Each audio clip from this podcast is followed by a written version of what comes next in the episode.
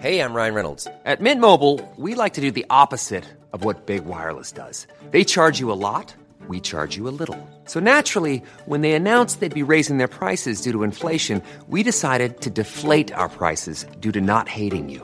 That's right. We're cutting the price of Mint Unlimited from $30 a month to just $15 a month. Give it a try at mintmobile.com slash switch. $45 upfront for three months plus taxes and fees. Promo rate for new customers for limited time. Unlimited more than 40 gigabytes per month. Slows. Full terms at mintmobile.com.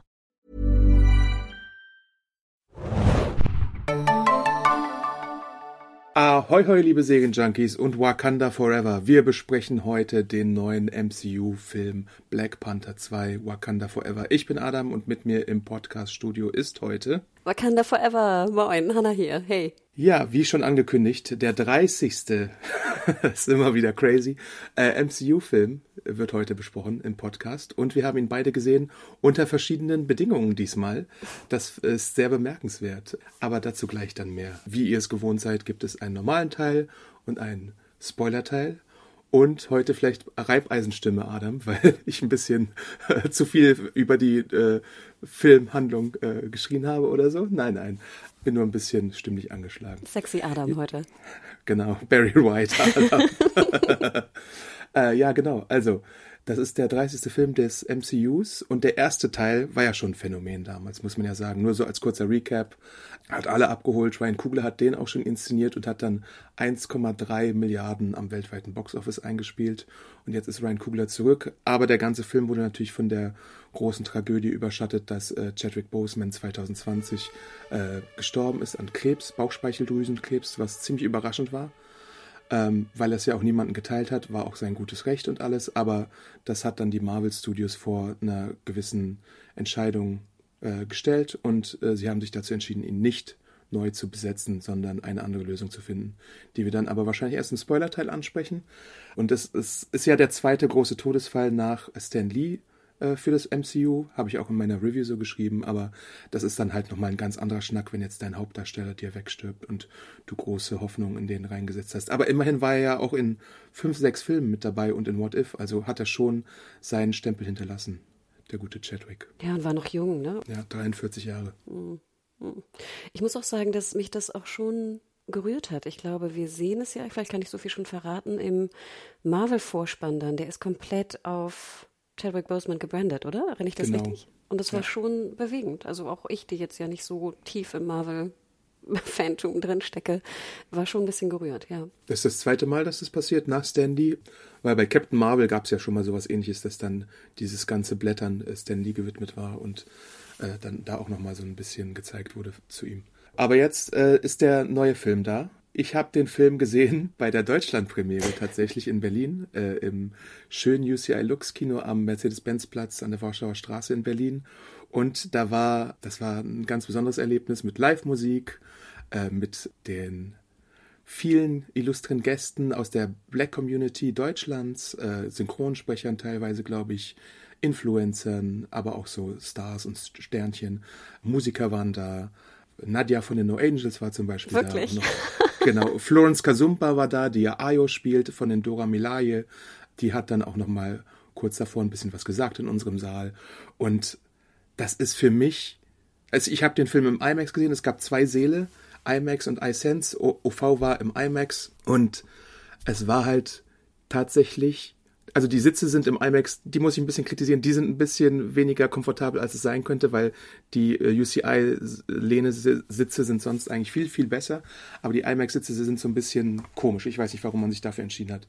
Aber den Film dann in diesem Publikum zu sehen, mit reagierenden Leuten, die darauf abgehen, wenn irgendwie jemand erscheint oder wenn jemand was Cooles sagt und so ein bisschen so Attitude geben, das hat dem Ganzen für mich nochmal so eine richtig schöne Würze gegeben und nochmal äh, so das Feeling verstärkt beim Anschauen. Im Gegensatz zu so einer Pressevorführung, wo du warst, wo ich ja sonst auch meistens sitze, äh, wo dann eher so eine kühle Reaktion ist, außer von mir, meistens bei Marvel-Filmen. Aber ja, das ist, das war, ich war zusammen mit meiner Nichte da, ich durfte einen Gast mitbringen und deswegen äh, haben wir uns das gegeben. Es gab auch vorher so ein bisschen Snacks und äh, Nachos und alles. Das, bevor ihr jetzt denkt, das hat irgendwie mein, mein, äh, meine Wertung irgendwie äh, beeinflusst, nein, äh, da bin ich Profi genug. Hä- Wäre der Film jetzt scheiße gewesen, würde ich das sagen oder hätte ich das auch gesagt oder geschrieben? Aber ich kann so viel, glaube ich, schon mal vorweg sagen. Für mich der bisher beste MCU äh, aus Phase 4. Adam, genau, ich erzähle noch mal kurz, wir waren im Kubix am Alex im neunten Stock. Das ist immer ganz, ganz oben, ne? Und du willst immer nicht diesen langsamen Fahrstuhl nehmen und die Rolltreppen sind meist dann noch abgeschaltet, weil es irgendwie mittags ist. Und es war, pff, ich glaube, es war gar nicht so schlecht besucht, war aber auch jetzt nicht irgendwie gut besucht, würde ich sagen. Und es ist relativ groß, das Kino, keine Ahnung, wie viel Sitze. Und man saß halt völlig verteilt. Und es war wirklich nicht eine Regung in den gesamten zwei Stunden 40. Nicht eine Regung, Adam. Also, ich glaube, es war eine gute Entscheidung von dir, dass du zur Premiere Premiere gegangen bist. Und dann vielleicht nicht nochmal zur PV, weil das war wirklich, selbst ich, wie gesagt, die kein Fangirl ist, äh, war ein bisschen betrübt davon, wie wenig Emotionen hier waren. Und selbst ich war, glaube ich, diejenige, die am meisten Emotionen gezeigt hatte. Und ich kann auch schon vorweg sagen, also wenn wir jetzt unser Kurzfazit machen, ich fand ihn sehr, sehr gut. Ich kam ja auch wieder und habe dir, glaube ich, auch sofort irgendwie Bescheid gegeben. Ne? Ich fand ihn wirklich gut. Und es gab ein, zwei Momente, wo ich wirklich Gänsehaut hatte im Kino und auch am liebsten so gerufen hätte, you go girl oder irgendwas. Also ich, ich ich beneide dich etwas, dass du diese, diese wahrscheinlich sehr schöne ähm, Premierenstimmung hast miterleben können. Und ich kann jedem auch nur sagen und jeder sagen, geht vielleicht recht früh auch ins Kino, einfach weil es dann vielleicht auch voll ist. Und ich glaube, diese Stimmung, das muss auch zusätzlich ein schönes Erlebnis sein. Auf jeden Fall. Ähm, und ich muss dazu sagen, ich habe auch viele äh, bekannte Gesichter gesehen bei meiner Premiere, also so ein paar Pressekollegen, Moviepilot und Robert Hofmann und so, die waren auch alle da schon da. Vielleicht war es deswegen ein bisschen leerer dann bei deiner normalen Pressevorführung. Ach, deswegen, ja, weil es war wirklich, mhm. also ich fand für einen Marvel-Film, also ich würde sagen, bei Love and Thunder war es voller ungefähr, aber das Kino ist halt auch riesig. Also, und ich saß relativ weit vorne, deswegen habe ich auch nicht so viel gesehen, glaube ich. Aber es waren ja auch noch ein paar Twitter- Pieps da, oder? Äh, ja, ich glaube, das, das waren auch so Gewinnspielleute, die da eingeladen worden sind und so. Also man muss ja den Saal auch vollkriegen und die Seele haben, weiß ich nicht, 200 Plätze mit solchen Mehr. Sitzen oder so oder 400 vielleicht. Also auf jeden Fall, die waren bei uns sehr voll. Ich, ich glaube, es gab kaum einen Platz, der noch frei war bei uns. Vielleicht irgendwie vereinzelt so ein paar. Äh, ich habe dann noch für ein paar neben mir ein bisschen Platz gemacht, weil ich eigentlich, weil wir eigentlich neben uns jeweils einen frei hatten. Und äh, das war dann auch nochmal ein schönes Ding, dass die dann zusammensitzen konnten. Oh. Sehr, sehr, sehr schönes äh, Screening-Erlebnis auf jeden Fall. und genau, der Film ist lang und übrigens die Damentoiletten waren oben kaputt. aber ähm, ich finde, man kann durchhalten. Also äh, macht euch ein bisschen bereit darauf, aber es ist machbar. Ich, ich gebe auch den Tipp, geht kurz davor nochmal ins Kino, dann versucht durchzuhalten und dann sind halt zweieinhalb Stunden plus, ne? Äh, das ist schon ein sehr langer Film, tatsächlich. Und ich glaube, man kann vorweg schon sagen, wir hatten nur eine Post-Credit-Szene. Genau, also es gibt nur eine Post-Credit-Szene, weil es ja der Abschluss der Phase 4 ist. Genauso wie jetzt irgendwie äh, Endgame bzw. Spider-Man Far From Home äh, der Abschluss von Phase 3 war. Deswegen, äh, da entscheidet man sich dann immer nur eine Szene zu machen, weil es dann sozusagen äh, einen Cut gibt. Natürlich ist jetzt noch so, dass äh, das Guardians of the Galaxy Christmas Special sozusagen der Epilog ist von Phase 4, aber fürs Kino ist das jetzt erstmal der Abschluss und Phase 5 beginnt dann jetzt demnächst mit äh, Quantumania also der dritte Ant-Man-Film. Wenn du sagst, der beste Phase 4-Film, kannst du die Phase 4-Filme alle aufzählen? Äh, aus dem Kopf? Mhm. Äh, Shang-Chi, Love and Thunder, Black Widow, äh, Eternals, ähm, Spider-Man, äh, No Way Home. Und das müsste es, glaube ich, sein. Ah. Äh, nee, Doctor Strange and the Multiverse of Madness. Ich habe alle gesehen. Wir haben, glaube ich, auch über alle gepodcastet. Ich wollte gerade sagen, oder? Sei froh, dass du mich noch hast in der Redaktion. ja. Äh, Björn hat ihn übrigens auch schon gesehen. Wir haben auch ein bisschen drüber gesprochen. Wir hatten ja den schönen Ski-Hike-Podcast aufgenommen und er fand ihn auch gut. Fand auch äh, ähnliche Elemente wie ich gut, aber wir brauchen halt gerade jetzt Redaktionspower, deswegen äh, sind es wir beide diesmal wieder. Und wir haben ja, wie, wie ihr schon merkt, ist es diesmal auch tatsächlich wahrscheinlich ein Lauffest mehr, was wir hier für euch äh, planen. Ich habe noch zwei kleine Kritikpunkte. Ja, aber die werde ich entkräften. schauen wir mal, schauen wir mal. Ähm, genau, ich mache mal vielleicht eine Kurzzusammenfassung, worum es geht, so spoilerfrei wie möglich. Wobei das eine Ding kann man halt nicht nicht spoilern. Es, es geht nicht um die Identität von äh, dem Black Panther, sondern es geht um was mit T'Challa passiert im MCU. Also, man hätte ja annehmen können, dass der Blip irgendwie verantwortlich ist für, für das Ableben oder so, aber wir haben ja auch gesehen, dass er zurückgekehrt ist und nun beginnt der Film mit einer Krankheit, mit einer mysteriösen von T'Challa, die Shuri dann versucht zu heilen, ganz äh, verzweifelt und so und sie macht allerhand Szenarien, um irgendwas zu erfinden, was ihn heilen könnte, aber es klappt leider nicht äh, und er stirbt. Das ist schon mal die Ausgangslage. Dann gibt es einen Zeitsprung von ein Jahr später und äh, der Spot des Black Panthers ist vakant. Äh, Queen Ramonda regiert das Land und vor der EU hat äh, vor der UN hat man weiterhin die äh, Stellung, dass man sich öffnet für die Welt, aber es gibt eine Sache, die man nicht macht unter gar keinen Umständen, das ist nämlich Vibranium mit irgendwem teilen auf der Welt, weil das einfach die Ressource von Wakanda ist und einfach nur dafür sorgen würde, dass die Welt irgendwie in Instabilität fällt oder sowas. Aber es gab natürlich diverse Versuche, da ranzukommen, von Amerikanern, von irgendwie äh, dritten Personen Franzosen. und Franzosen, genau. Batrock the Leaper ist zurück. Nein, ist er diesmal nicht, aber die bösen Franzosen. Und dann gibt es halt noch eine neue Nation, die dann in diesem Film auftaucht, die bisher keiner auf dem Schirm hatte und die Queen Ramonda und Princess Shuri dann so ein bisschen Ärger bereitet, nämlich Namor, ähm, der einen äh, äh, anderen Namen hier hat im MCU, äh, als offiziellen Namen, nicht, Namen nämlich Kukulkan, ähm, gespielt von Tenor Huerta. Ich finde einfach wunderbar, was der Mann macht. Kann man jetzt vielleicht auch schon mal vorab sagen. Er ist ein anderer Herrscher vom Königreich, was hier in dem Film nicht Atlantis heißt, sondern tatsächlich Talokan. Und man muss ihn sich so ein bisschen vorstellen wie das Marvel-Äquivalent zu Aquaman als Herrscher der sieben Reiche und dieses Talokan und hat eine ganz lange Geschichte und hat auch ganz große Comic-Hintergründe, ist nämlich schon eine Figur, die es seit 1939 gibt, also eine ganz, ganz alte Figur. Und um ihn herum entsteht dann der Konflikt zwischen Wakanda und seiner Heimat. Und die Frage, ob man das irgendwie friedlich lösen kann oder ob das auf einen Krieg zwischen den beiden Nationen hinausläuft oder auf einen Krieg mit dem Rest der Welt. Und das ist dann so grob zusammengefasst die Geschichte. Denn Riri Williams ist eine junge Wissenschaftlerin, die ein, ein Tech-Genie sozusagen, die schon seit äh, Kindheitsjahren ganz viele Sachen erfunden hat und sie hat einen Vibranium-Detektor erfunden und der sorgt dann für ganz viel Trubel. Namor möchte sie finden und äh, haben und töten und die Wakandaner wollen das natürlich verhindern und das ist dann sozusagen das, worum es im Kern geht. Ja. Hm. Ich überlege gerade, was wir spoilerfrei berichten können. Ich weiß gar nicht, was im Trailer vorkam und was nicht, sorry. Mhm. Also es gibt, gab natürlich in den Trailern und in den Teasern viel Trauer und so diese Stimmung, diese coolen Songs, No Woman No Cry und so und den Rihanna-Song. Ne? Also wir, wir wissen alle von den Trailer-Materialien, dass es um, um Trauerbewältigung auch geht. Das ist auch das Motto der Phase 4. Neuanfänge, Enden und äh, überhaupt neue Helden und eine neue Generation von Helden nach diesem ganzen Endgame-Gedings. Also je, eigentlich fast jeder Film, vielleicht mit Ausnahme von, na, obwohl sogar Shang-Chi hatte sowas, aber fast jedes Werk äh, auf TV- oder Kinoseite hatte so ein bisschen was mit Trauer und mit Familien, Tragödien, auch Moon Knight zum Beispiel, ja, wenn es um die Backstory geht. Ähm, und das ist so grob das Thema, was Black Panther hier Wakanda Forever anspricht. Der Anfang ist ja viel, sag ich mal, mit der Trauer, logischerweise, ne? Weil ich meine, der Hauptdarsteller ist einfach nicht mehr da, ne? So. Ich finde, sie haben es aber wahnsinnig gut äh, vom Pacing her irgendwie geschafft, dass wir natürlich sehr viel Trauer am Anfang haben.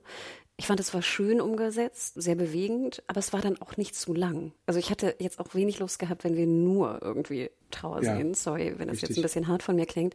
Aber ich finde, sie haben es genau richtig getimed. Und das fand ich schon erstaunlich. Also, dass du natürlich respektvoll damit umgehst, aber dann auch sag ich mal, weiter im Text mit, wir sind immer noch in einem Marvel-Actionfilm, Blockbuster. Genau, und natürlich das ganze großartige Ensemble hat bei den Charakteren verschiedene Möglichkeiten und Einstellung, wie man mit Trauer umgeht. Also Queen Ramonda äh, hat natürlich auch trauert natürlich auch um ihren Sohn, aber sie weiß halt auch, dass das Land sie braucht und sie weiter regieren muss. Shuri als Frau der Wissenschaft äh, weigert sich dann irgendwie anzuerkennen, dass diese Tradition und diese religiösen Facetten irgendwie eine Rolle spielen sollen, äh, was so äh, das ganze Zeug angeht, was so mit den Erben von, vom Black Panther und so angeht. Lupita Nyong'o als Nakia äh, hat sich ja vielleicht auch ein bisschen verabschiedet von Wakanda. Ähm, Die auch endlich mal mehr zu tun kriegt. Äh, Mbaku ist wieder da und hat dann auch noch mal so ein bisschen noch eine stärkere Rolle. Also Winston Duke. Florence Kazumba als Ayo hat eine etwas kleine Rolle, aber natürlich äh, unsere geliebte Danai Goriga als Okoye, General Okoye, äh, Bold-Headed Demon, äh, äh, die hat auch wieder viel zu tun. Ist diesmal, glaube ich, würde ich sagen, ein bisschen Comic Reliefiger unterwegs, weil Shuri natürlich äh, tatsächlich ein bisschen ernster geworden ist, ernster werden musste, aus geschichtstechnischen, plottechnischen Gründen auch, weil sie ja natürlich auch den Bruder verloren hat und alles und äh, der, der war eine wichtige Be Bezugsperson für sie und sie steigert sich dann mehr so ein bisschen in die Arbeit rein.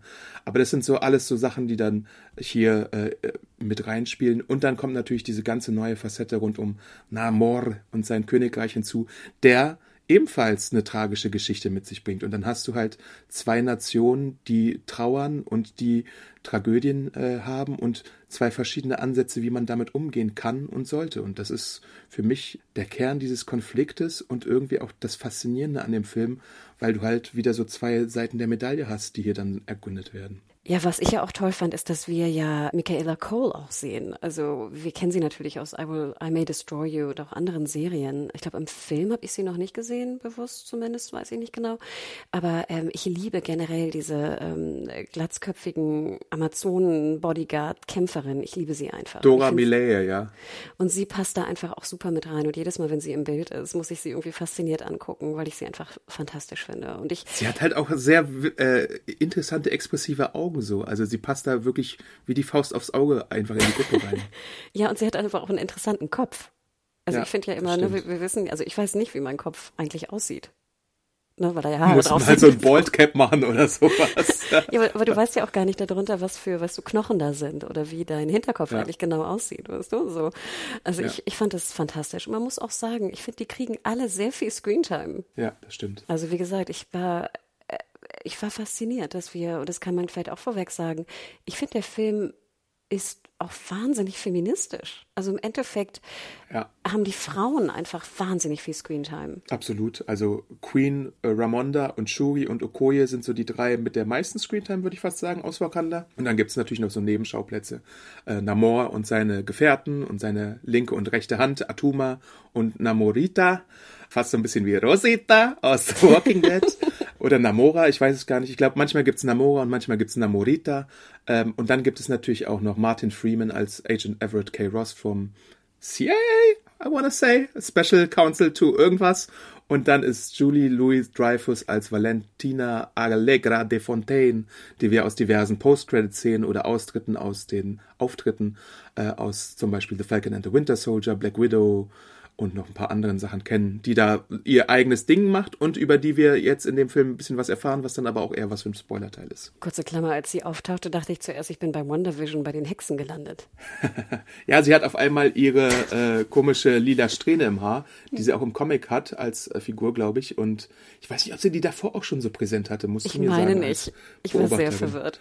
Ja, äh, also neuer Hairstyle für sie auf jeden Fall. Vielleicht noch eine Sache, weil wir jetzt so viele andere Dinge auch positiv besprechen.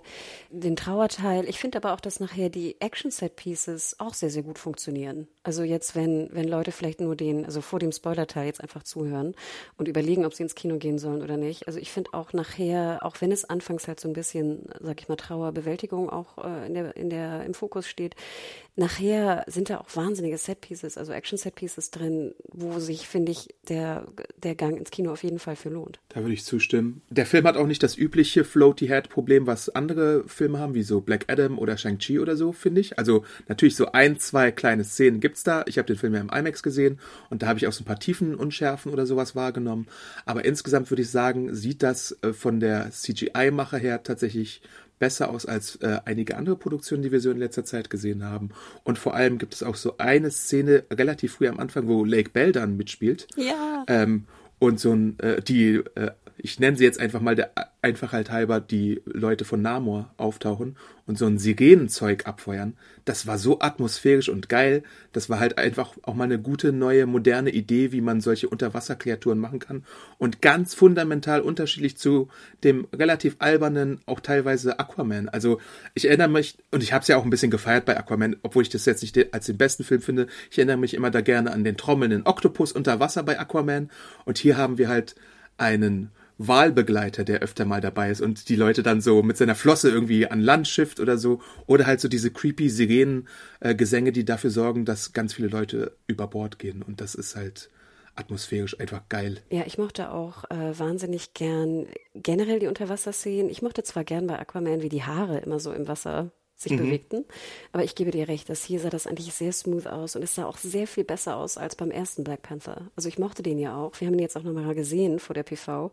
Aber da sind, finde ich, schon manche, äh, es sieht manchmal auch wirklich schlecht aus, finde ich. Und es ist mir da Ja, der Endkampf ist da so ein bisschen das Problem. Ja, und auch dazwischen schon. Ne, das, ja. das, und gerade auch wenn so gehüpft wird und so. Ne? Ich glaube, das ist auch schwierig irgendwie in der Animation. Aber das sah ja. echt nicht gut aus bei Black Panther. Und da habe ich das Gefühl, da wurde jetzt echt sehr viel geglättet vorbereitet und sehr viel, ne, man hatte ja vielleicht auch schon geübt vorher sozusagen und das sah einfach sehr, sehr gut aus. Vielleicht kann ich noch was sagen im, wie gesagt, es war ja nicht IMAX. Ich dachte mhm. am Anfang, es wäre 3D und wir haben keine Brillen auf. Aha, okay. Weil ich hatte anfangs auch, ich habe mir einmal kurz auf den, auf den Kopf gefasst, ob ich noch eine Sonnenbrille aufhabe.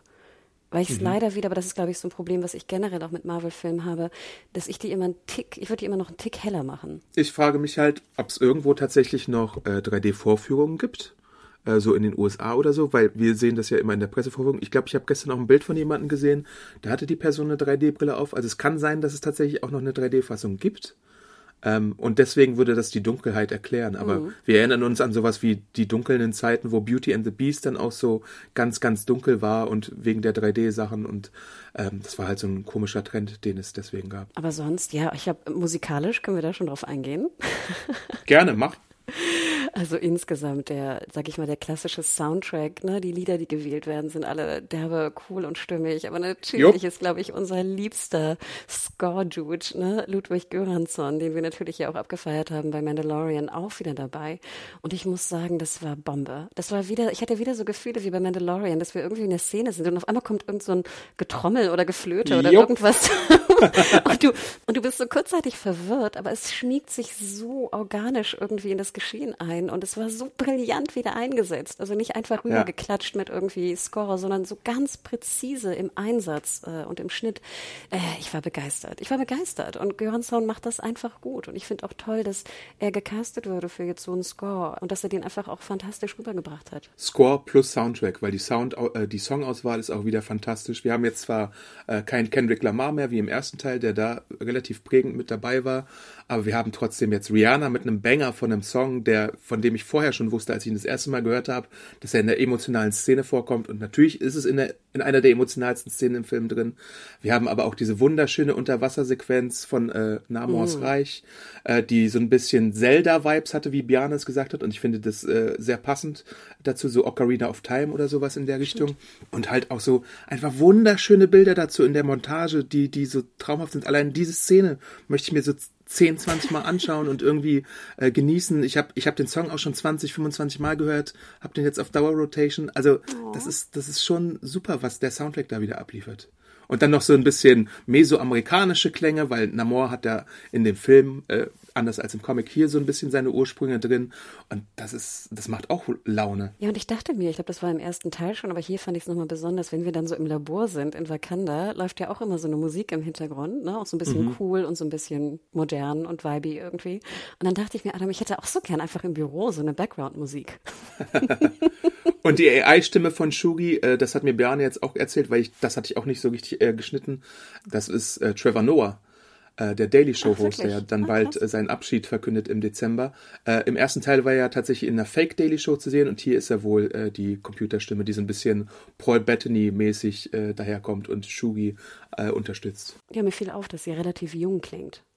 Ich möchte, bevor dem wir zum Spoiler-Teil gehen, ein bisschen unsere Lieblingscharaktere noch äh, ausarbeiten. Ich glaube, wir haben da jeweils beide ein.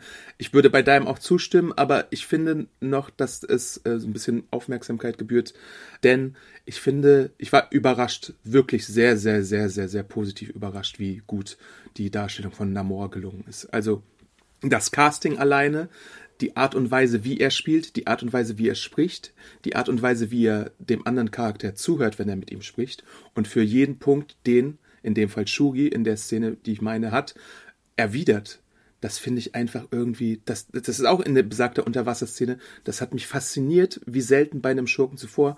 Und ich würde sagen, dass er irgendwo auf einem Niveau von Killmonger tatsächlich auch ist. Und deswegen finde ich, Kugler kann die Schurken ziemlich gut porträtieren, besser als manch anderer Marvel-Mensch und Direktor und äh, äh, Drehbuchautor. Und das Charisma, der Akzent, den der Schauspieler mitbringt, die Goofiness, die sie ihm erlauben zu haben, weil er ist ja tatsächlich Comics Accurate unterwegs mit spitzen Spockohren und mit äh, Fußflügelchen, die dann halt auch immer so rumgehen wie so ein Kolibri. All das hat mir wirklich herausragend gut gefallen. Ja, gebe ich dir recht. Außerdem hat er sehr viel Leg Days gemacht. Ne? Er hat sehr, ja. sehr muskulöse Oberschenkel. Also Respekt äh, muss man ihm äh, lassen. Äh, ich fand auch, dass er menschlich, ne? also wenn wir jetzt von menschlich reden können in seinem Charakter, aber ich habe wahnsinnig viele Emotionen gehabt jedes Mal, wenn er im Bild war. Und du hast recht, mhm. er guckt einen so durchdringend an, ne? als ob er seinem Gegenüber auch wirklich irgendwie zuhört. Ich hatte leider, und das glaube ich schwächt bei mir leider seinen, seinen Lieblingscharakterstatus so ein bisschen, ein bisschen Problem mit dem Motiv. Mhm. Aber da kommen wir, glaube ich, nachher im Spoiler-Teil noch zu. Ja. Da war ich einfach am Ende irgendwie so ein bisschen lost. Und dann fällt es mir immer schwer, sage ich mal, auch einen Bösewicht zu verstehen, wenn ich bei der Motivfrage so leicht verwirrt bin. Leicht, mhm. äh, gebe ich okay. zu. Und ich hatte auch fast, und sorry, wenn ich das sage, aber ich hatte auch manchmal ein ganz bisschen Probleme, seinen Akzent zu verstehen. Ja, da stimme ich dir zu. Äh, der Film, gut, dass du das erwähnst, der Film kommt mit so, ich sag mal, 30 bis 50 Prozent Untertiteln daher in verschiedensten Sprachen teilweise auch ausgedacht, äh, weil Wakanda Speak und die Namor Speak ist mit dabei. Und dann hast du so verschiedene gefärbte Untertitel in der Originalversion zumindest gehabt. Ich weiß jetzt gerade gar nicht, wie es in der deutschen ist. Ich hoffe auch ähnlich. Aber du hast recht, wenn Namor manchmal so ein bisschen unter Wasser spricht, und er hat ja einen etwas dickeren Akzent auch mit dabei. Manches versteht man dann vielleicht nicht ganz hundertprozentig. Da hätte man vielleicht auch noch den ein oder anderen Untertitel dazu liefern können, wobei das vielleicht auch ein bisschen unfair ist. Aber für 100% Verständnis oder so. Das ist so dieses Bane-Problem auch, weißt du? Mm. Bane spricht ja auch Englisch, aber durch das, was er mit seiner Stimme macht, oder äh, hier Hardy insgesamt bei vielen seiner Rollen, ist es halt manchmal ein bisschen schwer, dann mitzuschneiden, was da los ist. Ja, das war nicht ganz so schlimm wie bei Bane. Also, ja, auf no gar worries, keinen Fall. Ne? Es sind wirklich nur so, so ein paar äh, Dialogzeilen, wo es ein bisschen diffizil genau. ist zu verstehen, was er sagt. Aber ich würde sagen, eigentlich mein absoluter Lieblingscharakter ist äh, Angela Bassett als Queen. Also ja, Queen! My Queen, genau, wirklich. Also du hat, wir hatten es ja eingangs schon gesagt, es ist auch eine Szene sehr früh am Anfang. Der Auftritt äh, von ihr vor den Vereinten Nationen. Ich hatte wirklich Gänsehaut im Kino, ja. Adam, weil sie so eine Dominanz und respektvolle Art hat, in dem, wie sie präsentiert, also in dem, wie sie sich und ihr Land präsentiert, auch mit, jo. wie sie angezogen ist, mit dem, mit dem Gold. Da war auch sehr, sehr viel schöne Ketten und sehr schönes auch Kostümdesign. Ich hatte teilweise sogar ein bisschen Kostümporn. Perücken. Ich fand auch toll, welche, welche Dudes sie dabei hat. Sie hat ja noch so ein paar Dudes dabei. Die Haare fand ich toll. Also da war jo. so ganz viel Liebe in so ganz viel Kleinigkeiten. Und dann kommt, wie gesagt, auch noch, dann hält sie ihre Ansprache und dann kommen noch ihre, ihre Amazonen da, ihre Protectors. Ich hatte wirklich Gänsehaut im Kino, Adam. Ich glaube, glaube, das hatte ich zuletzt bei einem Superheldenfilm, als irgendwie hier Wonder Woman aus den, aus den Schützengraben steigt. Ja. Das war so ein Moment. ich hätte noch so das i-Töpfelchen wäre gewesen, würde sie jetzt noch auf Französisch sprechen, ne, als Reply zu der Französin. Ähm, aber nachher hören wir sie ja ganz kurz Französisch sprechen. In Haiti sind wir, glaube ich. Und dann dachte ja. ich mir so, ah, ah, ah okay. Lieber doch nicht. Also, so sehr ich Angela Bassett wirklich verehre und liebe und sie, diese Szene ist wirklich da, das war eine der schönsten Szenen für mich. Keine Ahnung. Da ist so ganz viel verpackt, glaube ich. Und ganz viel auch so Frauenpower. Wie gesagt, ich kann es nur mir mir vorstellen, wie auch äh, schwarze Personen im Kino da vielleicht mitgegangen sind. Ich hoffe, da hat irgendwer gejohlt auch im Kino oder jo. sowas, weil das, weil das so ein, das ist so eine badass, respektvolle Art, da umzugehen mit etwas, was wir irgendwie noch nie gesehen haben in der Politik, das, das war Wahnsinn. Also das war deswegen My Queen, ich liebe sie. Und ich fand auch sehr cool nachher, wenn sie dann äh, sozusagen die Haare zeigt, dass sie auch graue Haare hat. Also das finde ich mhm. ja auch immer interessant, dass du auch älteren Frauen auch zulässt, graue Haare zu haben, denn ich meine, Angela Bassett geht auf die 70 zu, ne? Also ich glaube, die ist Mitte 60 ja. oder so. Und natürlich sieht sie fantastisch aus und spielt fantastisch, aber nein, My Queen, absolut. Die Trauerperformance einfach, die ist Wahnsinn, das muss man ja sagen. Also wie sie von 0 auf 100 dann äh, in dem Moment geht, ist, das ist, fordert einfach Respekt. Und ein bisschen dazugehörig auch noch ein weiteres Kompliment an Black Panther in einer Angelegenheit, denn es geht um äh, Female Bodies wenn ich mir das mal erlauben darf, äh, weil die Range von Female Bodies, die hier abgebildet wird, sorry, dass ich das auf Englisch sage, aber ich weiß jetzt nicht, weibliche Körper und natürliche weibliche Black Körper, äh, das ist halt auch so ein Ding. äh, was manche andere Mainstream-Filme wahrscheinlich gar nicht so zulassen würden. Also von Angela Bassett über Lupita Nyong'o bis äh, Leticia Wright und Michaela Cole und Danai Guriga hast du hier eine weite Range von Female Bodies, die einfach in ihrer Natürlichkeit und nicht in einem Male Gaze dargestellt werden unbedingt, sondern halt auf so eine respekt respektable Art und Weise, die ich so bemerkenswert fand. Ja, und ich weiß nicht, ob wir das Thema ansprechen sollen, das wird ja auch in den US sehr sehr doll besprochen, dass es ja auch immer den Vorwurf gab in vielen Produktionen von Colorism, gerade was mhm. schwarze Charaktere angeht. Also, dass du dann eher sehr helle Menschen castest, die sehr schmale Nasen haben und eher dem, sage ich mal, weißen Schönheitsideal entsprechen. Ähm, und das war ja jahrelang eigentlich auch der Fall, wenn wir mal genauer drauf gucken. Und da hast du hier ja auch ein sehr breites Spektrum einfach, was, finde ich, hervorragend funktioniert und zu keiner Sekunde irgendwie unorganisch wirkt. Genau, plus ganz viele verschiedene Völker, die wir auch schon im ersten Teil kennengelernt hatten, mit ihren eigenen äh, Traditionen. Der Typ mit der Platte in der Lippe zum Beispiel ist wieder da. Die Leute, die solche Tattoos auf der Brust haben und im Gesicht haben, sind wieder da. Die ganz vielen verschiedenen Tribes sind einfach abgebildet worden. Die Yabari sind wieder da mit ihrem Hu Hu Hu und äh, ganz viele verschiedene Facetten einfach äh, von Blackness und das, das finde ich schön, dass es diese Repräsentanz dann in dem Film auch gibt. Kam, kam die auch gut an in der Black Community? Also, wenn ich das immer banal fragen kann, weil ich, weil ich, ich weiß es leider nicht, aber ich denke mal schon, oder? Oder gab es da auch Kritik in der Darstellung? Also da, das, was ich jetzt bei dem Screening mitbekommen habe, das wurde abgefeiert. Ähm, ich weiß nicht, ich glaube, ich habe wenig Kritik zu diesen Darstellungen gesehen. Natürlich ist es äh, weiterhin eine fiktionelle äh, Geschichte, ne? Und der, der Film hat Afrofuturism ja auch drin, was, was halt so ein Genre an sich dann ist. Plus, das ist ja, es ist ja sonst meistens so, dass du äh, afrikanische Nationen, auch wenn sie jetzt fiktiv sind, nicht auf so eine dominante Art und Weise wie in Black Panther zu sehen bekommen hast, sondern meistens sind sie ja dann doch eher Opfer gewesen und das, der Film und die Marke verkehrt das ja ins Positive und ich glaube, das wurde schon arg zelebriert, auf jeden Fall. Sollen wir zum Spoiler-Teil kommen? Ähm, ja, würde ich sagen. Also ihr habt schon gemerkt, äh, wir mögen diesen Film. Äh, wir mögen sehr viele Aspekte dieses Films. Wahrscheinlich finden wir gleich noch ein oder zwei kleine Sachen. Äh, oder Hannah findet sie und ich versuche sie zu entkräften. Äh, muss man mal sehen. Ich habe auf jeden Fall fünf Sterne gegeben, weil was soll der Geiz? Äh, ich fand es sehr, sehr, sehr schön. Äh, bevor wir in den Spoiler-Teil kommen, habe ich vielleicht noch was, das ist ja kein Spoiler unbedingt, aber nur so als Comic-Feedback wenn ihr Bock habt jetzt auf Comics äh, zu Black Panther, dann schaut mal nach den Autoren Reginald Hudlin, Ta-Nehisi Coates und Christopher Priest.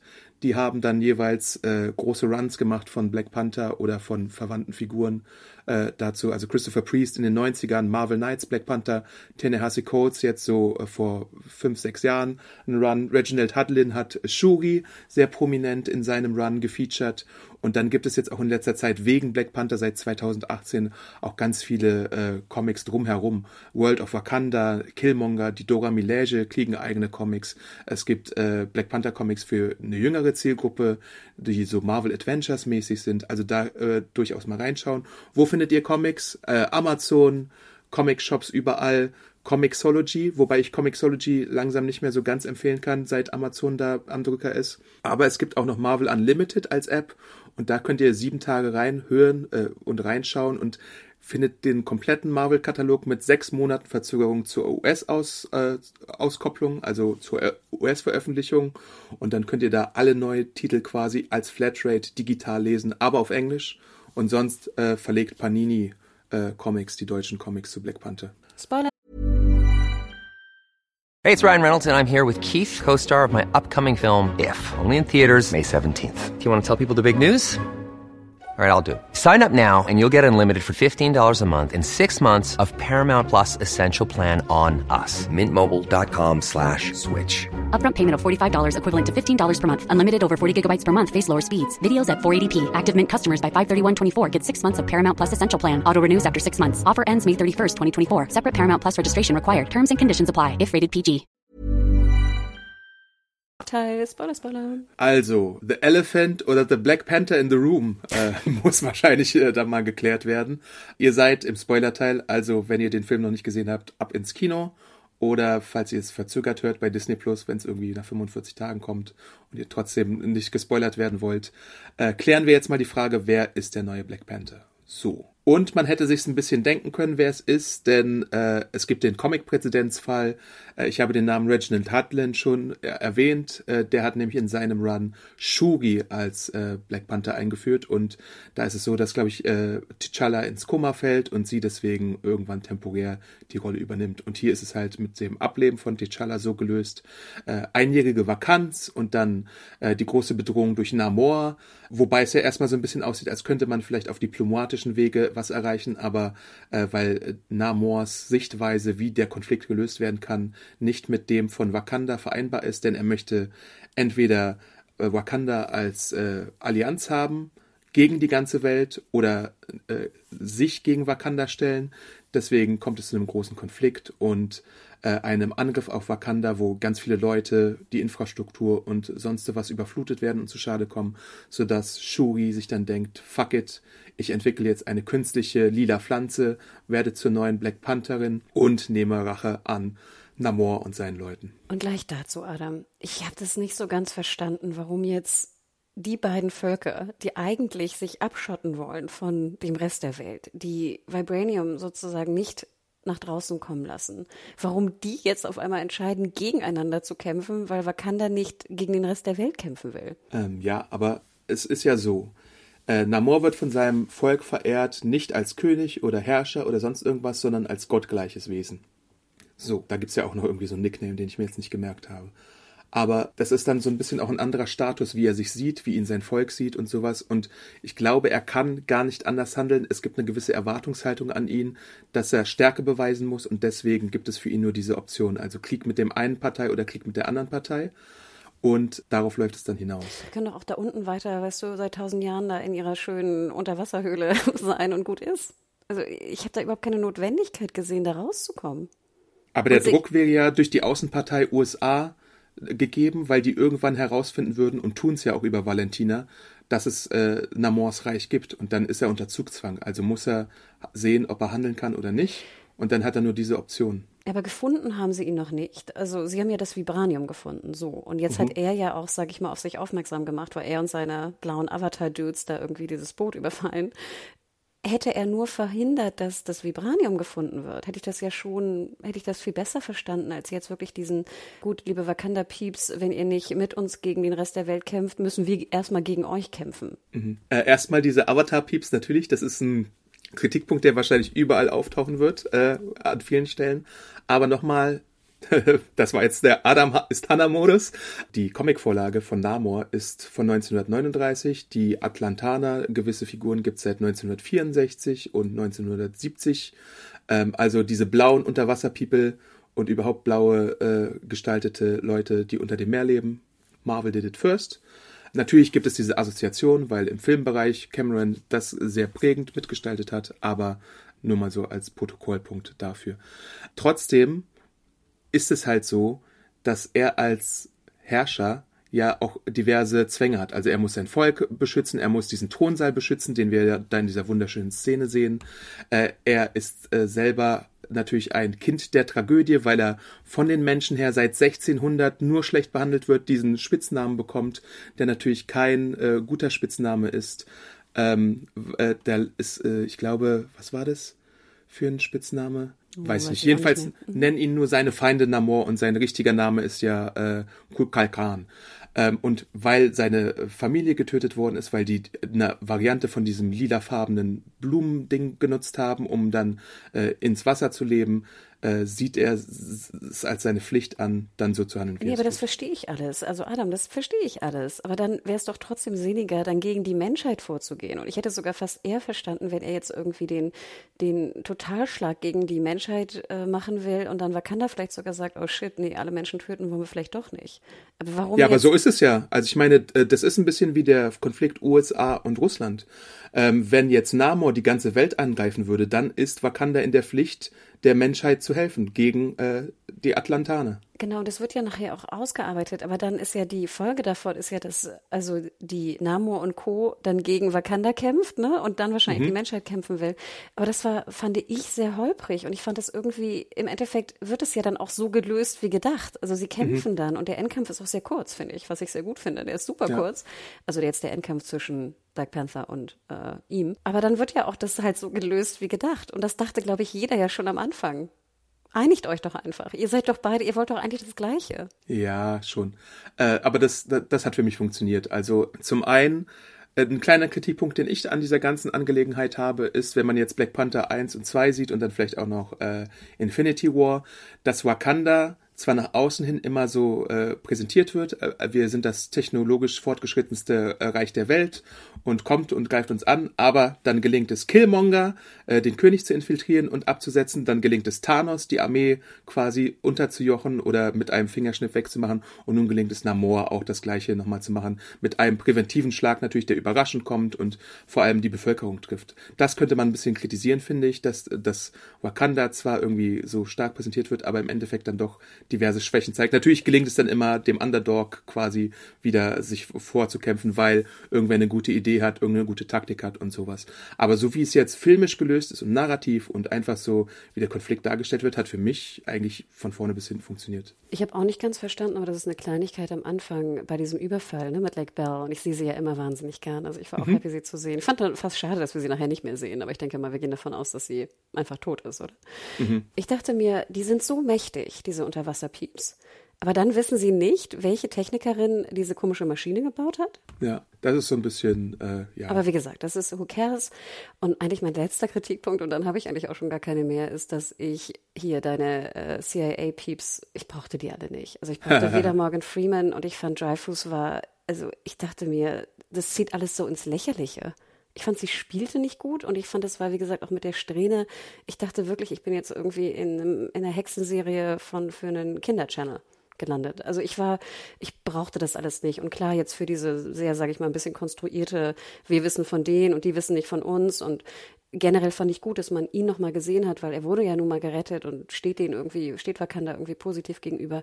Aber im Endeffekt fand ich es irgendwie doof gelöst. Äh, kann ich verstehen, dass man das kritisiert, aber es ist, glaube ich, der Konsens, den Ryan Kugler an die Marvel Studios machen musste, um das große Maschinerie-Ding äh, weiter am Laufen zu halten, weil Valentina ist ja dann wahrscheinlich sehr, sehr wichtig für den bereits angekündigten Thunderbolts-Film der im Hintergrund entsteht, wo dann halt diese ganzen Anti-Helden jetzt gesammelt werden und sie wird dann irgendwann, glaube ich, wahrscheinlich noch mächtiger als eine CIA-Chefin. Das Reveal, was wir jetzt in diesem Teil bekommen haben, ist, dass die beiden mal äh, verheiratet waren. Also sie ist seine Ex-Frau, was halt auch ein bisschen komisch ist, weil er so ein sympathischer Typ ist und sie ist äh, deutlich als weiß nicht, Hexe und zwielichtige Person ja, angelegt. Und Zero Chemie, Adam, sorry. ja, das hätte ich jetzt auch tatsächlich nicht so erwartet, so vom Typ her, aber gibt's ja auch manchmal. Und deswegen ist das, glaube ich, in dem Film drin. Aber ich glaube, wenn Leute, die nicht so tief drin waren in dem Film wie ich, was zum Kürzen hätten, dann würden sie wahrscheinlich da bei diesem CIA und Menschen, die Leute in den USA Plot ansetzen. Äh, was wir jetzt auch fast noch gar nicht gemacht haben, ist Riri Williams. Die wird ja jetzt hier eingeführt, wie Black Panther schon in Civil War eingeführt wurde und wie Spider-Man in Civil War eingeführt wurde, in so eine Art Backdoor-Pilot. Und ich finde ja auch Namor und sein ganzer Strang hat so ein bisschen was von Backdoor-Pilot. Also, dass du Riri und Namor so ein bisschen natürlich sehr viel Screentime widmest, Namor natürlich noch ein bisschen mehr, aber das passt auch, weil weiß nicht, ich würde sagen, 20 bis 30 Prozent der Screentime sind einfach Namor äh, gewidmet und nicht Wakanda oder so. Und Riri Williams hast du jetzt als weiteren Comic Relief Charakter, hast du jetzt als so eine Teen-Charakter wie äh, Miss Marvel oder Spider-Man es ist, als äh, Tech-Genie und natürlich äh, auch als Legacy-Charakter, also so jemand, der jetzt das Erbe antritt von Iron Man in dem Fall. Äh, das hatten wir dann auch schon mit äh, She-Hulk, mit Hawkeye und mit so anderen diversen äh, Figuren, weil das Motiv, das ich ja auch immer wieder in diesem Podcast erwähne, irgendwann sind die Young Avengers, die dann als nächste Generation von Helden wahrscheinlich irgendwo zusammenkommen werden. Und Riri Williams, Fun Fact, geschaffen von Brian Michael Bendis für die Comics und der hat äh, sie benannt nach Rihanna, äh, die ja jetzt auch Full Circle gekommen ist und einen Song für diesen Film beigetragen hat. Und bis vor letzte Woche wusste ich nicht, dass das ein Fakt ist, aber ich finde es irgendwie sweet, dass das so war. Und es ist irgendwie alles ein glücklicher Zufall, dass das geworden ist. Ich finde sie, wie sie dargestellt ist, äh, relativ gut und witzig. Man könnte jetzt, wenn man böse ist, auch sagen, dass das vielleicht ein bisschen runtergekürzt werden könnte. Aber sie ist halt mhm. auch so ein bisschen Konfliktkatalysator. Also ohne, hätte sie jetzt nicht diese Vibranum-Sache erfunden, hätte Namo kein Problem gehabt, hätte sich nicht der Öffentlichkeit gezeigt.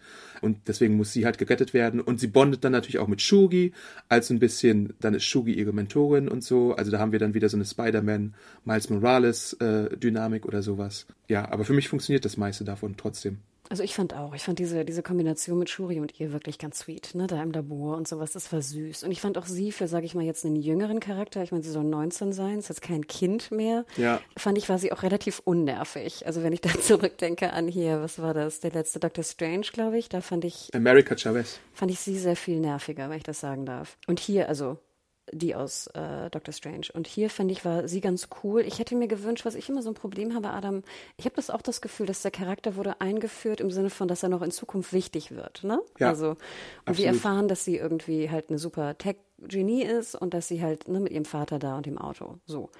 Vom Charakter an sich erfahren wir sonst aber relativ wenig obwohl sie relativ viel Zeit hatte. Und da hätte ich mir, sage ich mal, ein bisschen komplexeren Charakter gewünscht, wobei ich aber auch weiß, schwierig. Wir haben schon sehr viele Charaktere in der Serie, ne? Und Shuri hatte da natürlich auch mehr Screentime und ist auch ausgearbeitet und alles. Aber ja, also ich kann damit leben, aber ich sage mir auch, das war, sage ich mal, so ein Punkt am Ende, wo ich auch dachte, so, ach, hm, brauchte ich das, brauchte ich das jetzt wirklich, wenn ich das Bigger Picture eigentlich gar nicht kenne? Dann fragt man sich schon, was das eigentlich soll. Aber es macht ja auch potenziell neugierig. Also Jetzt nicht dich vielleicht, aber diverse andere Zuschauer. Und du hast halt, das ist ja auch eine schlaue Marketing- und Business-Taktik einfach. Du hast Black Panther, einen der erfolgreichsten Filme im MCU bisher, so solomäßig, wenn es jetzt nicht Avengers ist.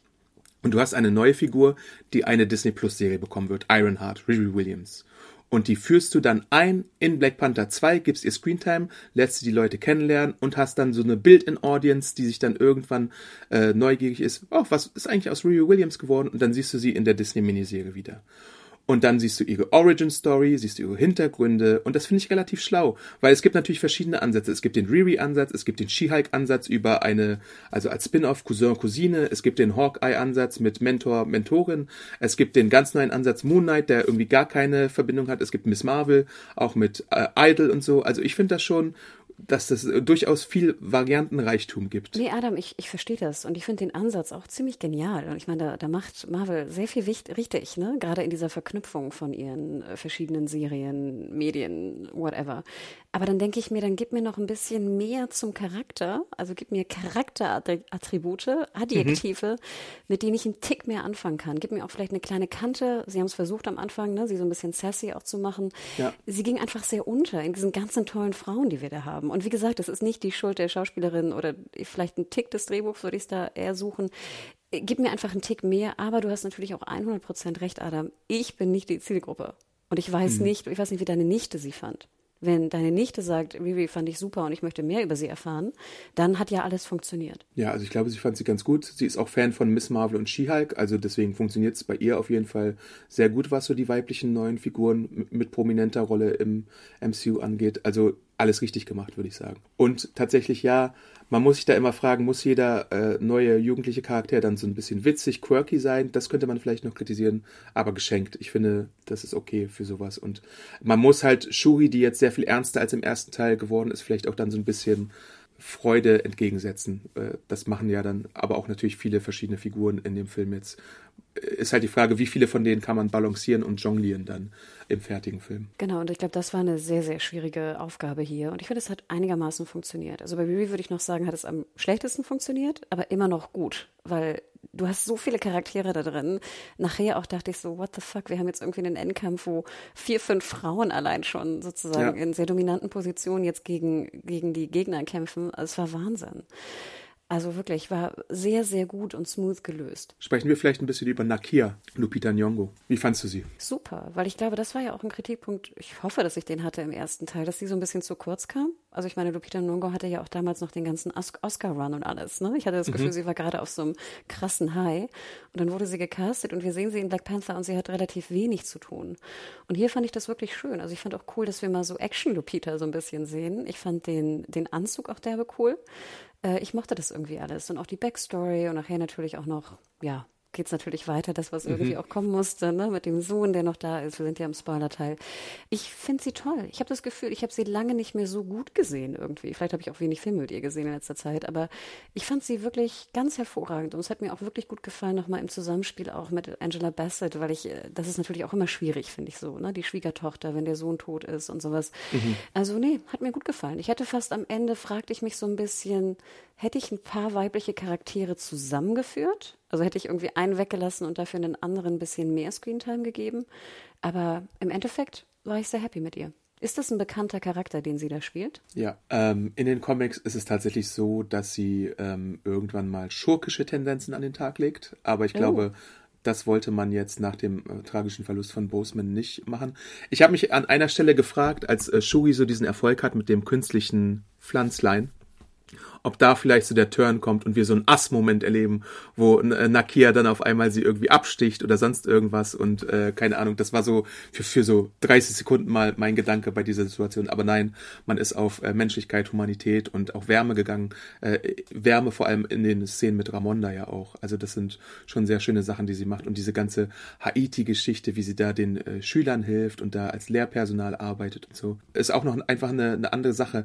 Einfach so, dass du so kleine Taschen hast, hast von, von Sachen, die passiert sind nach dem Blip und nach dem Ableben von äh, T'Challa und so, die ich sehr, sehr interessant finde. Und du hast halt so kleine Geschmäcker, die du findest und du könntest das alles ausarbeiten, äh, was ja auch geplant ist, glaube ich. Black Panther 3 wird wahrscheinlich sehr, sehr wahrscheinlich kommen. Und es gibt ja dann auch schon Pläne, grobe, äh, für eine namenlose Disney Plus Serie World of Wakanda oder sonst irgendwas, wo das Gerücht entweder ist, dass es Okoye, also Danai Guriga, äh, in, in, in im Fokus gibt oder vielleicht insgesamt Wakanda. Und das wäre ja dann sowas für diese ganzen Charaktere, die wir jetzt hier eingeführt haben. Ich mochte auch Lupita als ähm, hier kleine Detektivin, wie sie da mit dieser sehr großen Brille ja. irgendwie Nachforschung macht. Ich dachte mir, das war eine winzige Szene, aber ich dachte mir so, ja, würde ich gerne mehr von sehen irgendwie. Nein, das war sehr sweet. Also sie, sie fand ich cool, wirklich. Äh, du musst mir noch sagen, ähm, ob es nur mir so geht oder nicht. Ich kenne Namor natürlich aus den Comics und da ist er so ein bisschen ein Horndog. Horn, also heißt Horndog so, so ein bisschen, er flirtet mit vielen Frauen. Hast du zwischen ihm und Romonda und zwischen ihm und Shuri in der Unterwasserszene Vibes gespürt? Überhaupt nicht. Gar nicht. Also ich hatte zu keiner Sekunde das Gefühl, dass er jetzt da So als er aus dem Wasser kommt und Romonda ihn so ein bisschen anschaut, als sie mit dieser Muschel nach ihm ruft ein bisschen? Also ganz ehrlich, Adam, ich finde ja immer Marvel und Chemie. Äh, sorry, das, äh, vielleicht erwarte ich das schon gar nicht mehr jetzt nach 30 Filmen oder sowas. Also ich, sorry, ich, das ist jetzt völlig neu, dass du mir das erzählst. Also wie gesagt, ich fand ihn sehr gut aussehend und sehr auch äh, anziehend, ne, in seiner Präsenz. Aber ich habe jetzt überhaupt keine Vibes gespürt, weil ich auch zero darauf geachtet habe, ob da irgendwie rumgeflirte ist oder so zwischen irgendwem. Okay. Und zwischen also Shuri schon gar nicht. Es gibt ja so ein bisschen. Ich habe das Gefühl, Shuri ist irgendwie vielleicht gay? Möglich, ja. Also deswegen, ich habe da, nee, also sexuelle Vibes habe ich gar nicht gesehen. Ich finde, das passt ja auch nicht. Ich meine, es geht hier um die, das Ende der Welt. Es geht um die Vernichtung von einem, von einem Land und um Angst, dass dein Land irgendwie entdeckt wird oder auch nicht. Ich habe da wirklich, mein letzter Punkt war, dass man jetzt, wenn man sich trifft und irgendwie den, das Ende der Welt debattiert, dass man dann auch rumflirtet. Okay, nee, es gibt, für mich ist es auch nur bis zu einem bestimmten Punkt. Also bis zu dem Kennenlernen, wo er, wo er Shogi die, die Welt zeigt und so. Und dann wird ja irgendwann klar, dass es irgendwie keine Lösung gibt, weil er nicht kompromissbereit ist. Und dann gibt es natürlich auch, also davor finde ich ihn relativ sympathisch und danach ist er ja Point of No Return, weil der Angriff, den er veranstaltet, führt ja auch dann, wir sind im Spoilerteil, zum Tod von Ramonda und der zweiten Beerdigung im Film, die wir dann sehen. Und da ist er dann unrettbar für mich so als Love Interest Charakter eigentlich. Aber er entführt doch auch Shuri du wirst ja nicht, da wird ja nicht rumgeflirtet, wenn ja. du entführt bist. Sie hat ja noch Angst, was mit ihr passiert. Sie ist ja da in dieser Unterwasserwelt, muss irgendein Kostüm anziehen und da Stimmt. herrscht ja noch Angst, weil du nicht weißt, was mit dir passiert. Du bist entführt. Aber das ist tatsächlich ein bisschen eine Trope von den frühen Fantastic Four Comics aus den 60er Jahren, weil Black Panther, äh, Namor ist tatsächlich, er wurde eingeführt in den 40ern als alleinstehende Figur und so. Und dann später ist er Widersacher der Fantastic Four und flirtet ganz, ganz, ganz heftig mit Sue Storm, The Invisible Woman. Und die ist ja verheiratet und auch zusammen mit Reed Richards und so. Und da gibt's dann halt immer diese äh, Liebesdreiecksgeschichte. Und deswegen dachte ich, dass man das hier so ein bisschen lose adaptiert auf Ramonda oder Shugi. Aber wenn du es nicht gespürt hast, Feedback, schreibt uns gerne, ob ihr irgendwie als Comicleser vielleicht dann ein bisschen Vibes gespürt habt oder nicht. Podcast.segenjunkies.de oder bei Twitter, äh, wenn ihr das gehört habt. Also finde ich interessant, gerade jetzt, nachdem du es mir sagst, würde ich es gerne nochmal sehen. Ne? Und ich schätze mal, wahrscheinlich mhm. achtet man dann einfach mehr drauf. Aber jetzt als neutraler Beobachter habe ich da nichts gesehen. Sorry. Weil Ramonda wäre eher so seine Altersklasse. Shugi ist vielleicht sogar noch ein bisschen zu jung für ihn, aber er ist natürlich jetzt auch 400 Jahre alt oder so. und, äh, aber so, du weißt, was ich meine. Eternal Youth und äh, Queen eher als vielleicht die Princess und so. Ja, ich finde ja auch Shuri sieht immer noch sehr jung aus. Das stimmt. Und ich finde auch halt diesen, diesen, diesen, diesen, diese Sache, dass verschiedene Herrscher über Wakanda es gibt und verschiedene Philosophien, also der, der Optimist äh, T'Challa und jetzt die Scientist Lady Shugi, die dann ja irgendwann auch zur Queen wird. Das finde ich sind interessante Punkte, die dieser Film aufwirft wieder. Wollen wir noch einmal kurz über diesen Flugzeugträger äh, Die Titanic aus Wakanda? genau reden, weil das war, das war auch so ein Moment, wo ich dachte, also ich hatte Spaß damit. Ich fand zum Beispiel sehr sweet, wie die, ähm, die Avatar-Peeps, wie sie mit so Orcas angreifen und die Orcas jo. dann mit ihrer Flosse die Peeps ja. hochwerfen. Also da waren so ganz viele so Kleinigkeiten drin, die einfach A gut aussahen und B auch einfach cool gedacht waren. Oder ihre Bomben, die sie dann immer benutzen und sowas. Ich fand, das war ein sehr, sag ich mal, kluger Fight insgesamt. Ähm, oder so auch an den Wänden und ähnliches ach, das war jetzt nicht irgendwie meine Lieblingsszene. Ich brauchte die irgendwie auch nicht. Ich fand auch, dass da immer ganz schön viele Casualties waren. Also, ja, wenn Fall. wir auch dran denken, wo sie nachher in, ist es New York? Nee, wo sind sie? In irgendeiner Stadt, ne? Sind sie? Da werden? Ja auch, was ist Boston? Ich habe keine Boston. Ahnung. Sie sind in irgendeiner Stadt und dann werden ja auch ganz viele Polizisten einfach getötet. Mhm, also dann in mhm. manchen Szenen siehst du noch so ganz kurz, wie sie wegrennen, wo dann so die große Explosion ist. Aber auch die Wakanda-Pieps in dieser Autofahrt und so, da, da, da pff, weißt du, Polizisten, who cares, ne? So. Oder beim Überfall auch mit dem Morgan Freeman, glaube ich, da in dem Security-Bus werden. Martin eine, Freeman, nicht Morgan. Martin, Martin Freeman, sorry, wird ja auch der eine Bewacher, glaube ich, einfach äh, getötet. Also das hat mich alles so ein bisschen gewundert. Aber, und dann nachher ja auch waren wahnsinnig viele Leute ja schon gestorben bei diesem Kampf. Und dann so, ja, okay, herrscht Frieden. Okay, ciao. Na, jetzt sind wir alle wieder ja. Friede, Freude. Und deswegen, ich glaube, da kam auch nochmal so diese Motivfrage für mich einfach zustande. Wie gesagt, kein, kein großes Ding, aber das fand ich so ein bisschen ich fand aber insgesamt gut, dass diese ganzen Kämpfe am Ende nicht übermäßig lang waren. Also ich hatte das Gefühl, das war keine halbe Stunde, beziehungsweise dann auch mit unterschiedlichen Sets. Dann waren wir nochmal da kurz an Land, ne, mit Shuri und Dings. Wir waren kurz im, im, im, im UFO da, im fliegenden Ding. Da war sehr viel, sehr viel Variation in den Kämpfen und das hat mir echt gut getan. Insgesamt würde ich trotzdem den Film nochmal 10, 20 Minuten kürzen. Mhm. Ja, Okoye hat ja dann auch noch ihren eigenen Mac und sowas. Ähm da, da hast du ja dann wirklich auch nochmal da ein bisschen Vielfältigkeit in dem finalen Kampf. Ich finde es ein bisschen witzig. Natürlich Wakanda fortschrittlichstes Land der Welt und so. Äh, aber haben die diese riesige, gewaltige Wakanda-Titanic irgendwo in einem Hafen zu, zu stehen, äh, die wahrscheinlich so viel Manpower wie so ein äh, Viertel-Todesstern gekostet hat? Äh, oder wo, wo kriegen die den auf die Schnelle her? Das war so ein bisschen mein Gedanke, aber ist auch geschenkt. Und dann haben sie ja dann auch noch diese fliegenden Dinger, die mich so ein bisschen an diese Leviathans aus äh, Avengers erinnert haben. Also diese Aliens, die so ein bisschen, die wie so auch so ein Wal waren, weißt du? Ist jetzt vielleicht Zufall oder so oder ähnliches Design, aber vielleicht hat man sich das abgeguckt, vielleicht auch nicht.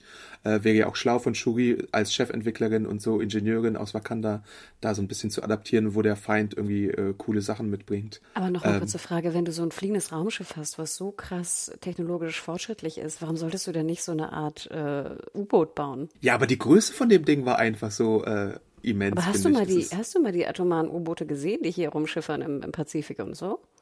In letzter die, Zeit. Ich weiß nicht, nicht die Ohio Class und wie sie alle heißen. Also das heißt immer nach irgendwelchen, also gerade was die Amis oder was Sind es Flugzeugträger bauen. oder sind es U-Boote? Nee, das sind U-Boote, aber die sind fucking riesig teilweise. Okay. Also riesige Konstruktionen und ich finde, klar, dieses Ding ist natürlich noch größer als ein normales U-Boot, ne? Und das ist mhm. natürlich so ein, so ein, aber wenn du dir auch die Flugzeugträger mal anschaust heutzutage, ich finde, das ist verrückt. Kannst mal da in, in YouTube Deep Dive gehen. Oh ja. Äh, wie hieß nochmal dieses eine Ding bei The Walking Dead? Äh, Stalin, äh, Nicht Stadionorgel. Nee, Stadionorgel. Ja, nee, ja. Hat, hat, Hatzwa. Nee, was war das? Koreanische ja. Hatschwa, Hascha. Gab, glaube ich, mehrere Begriffe dafür, ja. Aber crazy stuff, ja. genau, Military YouTube. Also, äh, also das fand ich jetzt, also ich denke, also, da, das fand ich relativ simpel. Aber ich möchte zu der äh, Lösung dann noch etwas sagen. Also ich weiß nicht, ob du jetzt das Problem hattest oder nicht, weil du gesagt hast, das war so eine erwartbare Lösung. Es läuft ja, also Shuri nimmt ja diese künstlich erstellte Pflanze und ist dann im Ahnenreich. Sieht Killmonger, Spoiler. Da ist Michael B. Jordan zurück. Für mich auch wieder toller Moment. Natürlich auch Fanservice klar, geschenkt. Aber ich liebe es, Michael B. Jordan zu sehen in der Rolle. Ich hätte fast auch gedacht, dass sie irgendwie Multiverse-Shenanigans betreiben und ihn als Panther zurückholen oder sowas. Aber haben sie jetzt nicht gemacht, sondern sie haben die Shugi-Lösung gemacht. So, und mit ihm spricht sie darüber, was für eine Art von Herrscher äh, sie sein möchte. Und äh, bist du eher wie dein Bruder? Bist du eher wie dein Vater? Bist du eher wie dein Onkel? Bist du du selbst? Und sie sagt dann halt relativ klar, ich möchte Rache, ich möchte ihn, ich möchte Namor zur Strecke bringen für das, was er Ramonda angetan hat. Und dann ist, haben wir halt so 10, 15 Minuten, wo wir eine sehr rachsüchtige Shugi sehen, die dann auch gewillt ist, äh, ein Mittel zu finden, wie man Namor schwächen kann, mit so einer Art Sauna-Technologie und ihm Wasser entziehen kann, weil er ja mit dem Wasser nochmal verstärkt wird und alles. Und dann kommt es halt zu diesem Endkampf, wo sie ihn in die Wüste lockt, ihn den Flügel abreißt, den einen, glaube ich sogar, und äh, dann kurz davor ist, den Killshot zu landen. Aber glücklicherweise, und das finde ich wirklich glücklicherweise, sind wir hier bei Marvel und nicht bei DC. Und du sagst jetzt vielleicht, das ist erwartbar, dass sie sich so entscheidet, aber ich sehe da schon einen netten Arc, der hier gemacht wird, auch wenn es natürlich Blockbuster-Niveau und sonst irgendwas ist. Und sie verschont ihn. Und das finde ich halt eine gute Lösung. Weil hätten wir jetzt, weiß ich nicht, Superman Snyderverse, sonst irgendwas gehabt, dann hätte das vielleicht ein bisschen anders ausgesehen. Ich habe komischerweise zu keiner Sekunde geglaubt, dass die sich gegenseitig töten, weil sie ja wie Muss gesagt, ja auch nicht, aber trotzdem, alleine, dass, dass dieser Zweifel angeregt wird, das finde ich ja schon gut. Ja, also wie gesagt, ich denke ja immer, ihr wollt doch das Gleiche. Ihr seid, wie gesagt, einmal so, weißt du, ihr, ihr seid doch auf derselben Seite. Und natürlich hast du recht, es gab ja auch schon genug Kriege und gibt immer noch genug Kriege, wo auch Leute auf derselben Seite, ne, kämpfen, keine Frage. Bruderkriege, klar, ja. Aber ähm, ich dachte, nein, sie kann ihn, weil eigentlich mögen wir ja auch ihn. Wir mögen ihn ja eigentlich. Ja. Und dieser ganze Angriff auch auf Wakanda, klar, das war irgendwie auch so ein, ne, so ein Zeichen von Stärke auch beweisen, aber so ganz, das holperte bei mir halt wahnsinnig. Deswegen habe ich mir nachher okay. auch nicht so große Gedanken gemacht. Ich dachte immer, seid einfach, was so befreundet miteinander gut ist. Ihr seid doch zusammen viel stärker. Ich fand krass, wie sie ihm da die Flügel abreißt, den einen. ja. Das tat, fand ich richtig weh. ja. ich fand, die sahen auch ganz gut aus, die Flügel. Mhm. Deswegen, ich fand die gar nicht so, die hätten sehr leicht lächerlich aussehen können, genau wie du sagst. Und er trägt ja auch nur so eine komische Badehose, ne? Und seine komischen jo. Ohrstecker. Ich fand trotzdem, nee, durch, das sah irgendwie gut aus, trotzdem. Vielleicht auch durch ihn, weil er einfach wirklich das sehr gut äh, präsentiert hat. Da bin ich auch schon fast durch. Ich glaube, es bleibt noch die Post-Grad-Szene ein bisschen äh, genauer zu besprechen. Du hast es schon angedeutet. Zweiter Spoilerwarnung hier äh, an dieser Stelle.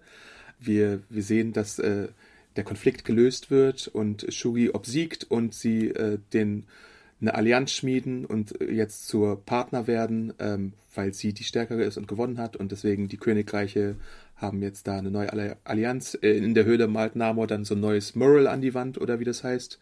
Aber er spricht dann auch mit Namora und die fragt natürlich auch, was das sollte, äh, wobei er dann sagt, ja, der Black Panther ist irgendwie das, die stärkste Kreatur der Welt, aus der stärksten Nation.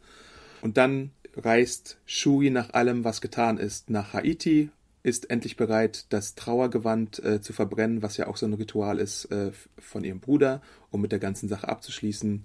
Äh, macht es aber alleine, während Nakia ein bisschen wartet und dann äh, präsentiert Nakia eine Überraschung, die ich erwartet habe, auf die ich gehofft habe, über die ich spekuliert habe. Denn wir wissen ja, sie war seit, im Film erfahren wir, dass sie seit sechs Jahren nicht mehr in Wakanda war, weil sie in Haiti neu angefangen hat.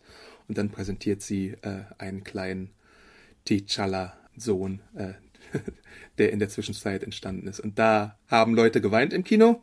Wirklich? Gewisse Leute, die gesprochen, die gerade sprechen, haben geweint im Kino. Gewisse Leute, die neben mir saßen, haben geweint im Kino. Ähm, ich glaube, das halbe Publikum hat geweint im Kino, ähm, weil es einfach wunderschön war. Und es ist mit einer meiner Lieblings-Post-Credit-Szenen, glaube ich, weil dann ja auch der Rihanna-Song schon in den Credits läuft und ansetzt. Okay, also ich fand auch einen sweeten Abschluss, wie gesagt. Ähm, ich habe nicht weinen müssen, ehrlich gesagt. Ich fand, aber es war, ja. Hashtag Herzlose Hanna. aber es war sehr sweet, es war süß und er hat ja auch noch so einen kleinen Lisp. Ne? Das ist ja sehr süß. Und so Rübchen, alles super süß. Ja, total süß. Ähm, also, nee, war sweet. Mir ging komischerweise eher dann diese Trauerbewältigung auch von Shuri nah irgendwie. Aber ja, war sweet. Also ich äh, war schön, aber ich glaube, es hat nicht ein herzloser Joni ge geweint ah. in, in, der PV. Also ich habe nachher keine verdrehten Augen gesehen in der Schlange zur Toilette. Ah. Also mm, sorry, und alle stürmten da ziemlich schnell raus. Nee, aber sweet. Also freut mich ja, wenn, wenn dem so ist. Hast du sonst noch einen Punkt? Sonst sind wir, glaube ich, äh, langsam am Ende angelangt. Fazit, geht ins Kino, wie Adam schon sagt. Ich glaube, ein paar letzten Marvel-Filme musste man nicht gesehen haben, aber diesen sollte man sich anschauen. Und gerade wenn man, wie gesagt, so ein bisschen Spaß, Emotionen, gute Set-Pieces. Ich, ich bin überrascht, dass ich nochmal einen so guten Marvel-Film sehe, ehrlich gesagt. Ich mochte die meisten anderen ja auch, manche Licht und Schatten. Äh, Eternals, naja. Thor Love and Thunder mag ich mehr, oder mögen wir beide, glaube ich, mehr als äh, es sich herausgestellt hat, äh, wie der Konsens dazu ist, aber ist mir auch egal, ich mag ihn trotzdem. Vielleicht noch ein kleiner Ausblick, einfach nur so, was jetzt in Phase 5 kommt, einfach mal die ersten drei Filme, die da äh, kommen. Also wie gesagt, erstmal das Guardians of the Galaxy äh, Holiday Special am Ende des Novembers noch äh, bei Disney Plus. Das ist so ein 40 Minuten mit äh, Kevin Bacon und Guardian Shenanigans. Und dann am 17. Februar in den USA und kurz danach auch oder kurz davor in, den, in Deutschland auch Ant-Man and the Wasp Quantumania mit Kang the Conqueror und seinem großen Auftritt Guardians of the Galaxy Volume 3, 5. Mai 2023 in den USA und dann The Marvels mit Captain Marvel, Miss Marvel und äh, Monica Rambeau und vielleicht noch anderen Marvels, ich weiß ja nicht, da haben wir glaube ich noch gar nicht so viel gesehen, Regie Nia da Costa, die glaube ich auch äh, Candyman gemacht hatte und das sind dann die nächsten drei Filme und danach kommen noch der neue Captain America, Thunderbolts und Blade nach aktuellem Stand und natürlich Avengers, Fantastic Four und so. Jetzt habe ich doch fast alles angekündigt und dann gibt es natürlich auch noch diverse Serien. Aber das erwartet uns halt in nächster Zeit. Ich bin jetzt erstmal äh, glücklich, dass äh, Black Panther so gut gelungen ist. Wünsche dem Film irgendwie alles Box-Office-Geld der Welt. Äh, das ist ja auch nicht so klar gewesen in letzter Zeit, weil es ja mal funktioniert hat und mal nicht. Deswegen bin ich gespannt, wie der jetzt abschneidet, aber ich denke fast, dass er so auf hm, vielleicht, na, ich weiß nicht, ob er es ganz schafft. Wäre natürlich zu wünschen, äh, irgendwo zwischen Black Panther 1 und Spider-Man No Way Home Niveau wahrscheinlich. Also vielleicht schafft er 1,5 Millionen, äh, Milliarden. Äh, wäre ihn irgendwie zu wünschen, aber ich kann es ein bisschen schwer einschätzen. Black Adam hatte jetzt von der Konkurrenz, hat jetzt die 300 Millionen geschafft. Äh, Morbius ist natürlich gescheitert und so. Ähm, was war davor noch? Doctor Strange in the Multiverse of Madness hat so 900 geschafft, glaube ich. Thor ja auch so in dem Dreh äh, bin ich gespannt, wie das ganze Ding performt. Ja, ich hatte jetzt nur die Zahlen gesehen zum, ich, zum Kartenvorverkauf, ne, der so ein mhm. bisschen mhm. lower war. Aber ich denke auch, ich denke, das ist auch so ein Film, der dann Word of Mouth mäßig auch nochmal extrem also der wenig Abfall haben wird in Woche 2 und 3, würde ich jetzt mal vermuten. Und er hat halt freie Bahn bis Avatar 2, mhm. äh, Way of Water, also von November bis jetzt irgendwie Ende Dezember ungefähr, da kann man schon ein bisschen was ansammeln. Ja, die Frage ist so ein bisschen, ich finde, ich habe relativ wenig Werbung gesehen in Deutschland jetzt als Beispiel und ich weiß natürlich auch nicht, wie jetzt so krisenmäßig die Leute ins Kino gehen wollen oder nicht. Ne? Das ja. ist natürlich, das sind so zwei Faktoren. Meh kann natürlich schwierig werden, aber ja, also ich wünsche es dem Film auch. Wirst du noch mal reingehen, Adam? Ich wollte ja direkt nach dem Screening noch mal in die PV am nächsten Tag reingehen, aber wegen der guten Experience da mit dem Publikum habe ich es dann sein lassen, weil ich es mir nicht nehmen wollte, bevor wir Kritik und Podcast machen. Aber ich denke fast, ich frage noch mal einen Kumpel, ob wir da reingehen werden. Ähm, und ich habe Lust, es noch mal zu sehen, ja. Cool. Das ist doch eigentlich das beste Lob. Wahnsinn. Ansonsten ins Archiv reinhören, House of the Dragon, Rings of Power, Marvel und DC-Besprechungen, unsere anderen Business. She-Hulk empfehle ich auch nochmal. Da gab es einiges, was man entdecken kann. Und mich hat tatsächlich nochmal jemand nach Comic-Tipps gefragt gestern, also das mache ich tatsächlich immer noch gerne. äh, fünf Customer schon glücklich gemacht, bestimmt mindestens, wenn nicht sogar mehr. Ähm, und ich habe hier nochmal erzählt, wie ihr Black Panther am besten lösen, lesen könnt, wenn ihr denn Interesse habt. Weil bei US-Comics kann es ja manchmal kompliziert sein, aber wenn ihr mal die Marvel Unlimited App hättet, dann könnt ihr da ja auch nach Herzenslust stöbern, quasi ohne euch irgendwie was Teures auf den Bauch binden zu lassen. Cool. Und es ist keine Werbung von irgendwem, sondern es ist einfach nur das, was am besten dafür möglich ist, wenn ihr der englischen Sprache mächtig seid. Coolio. Dann bis ganz, ganz bald und bleibt gesund. Ciao, ciao. Genau. Ciao.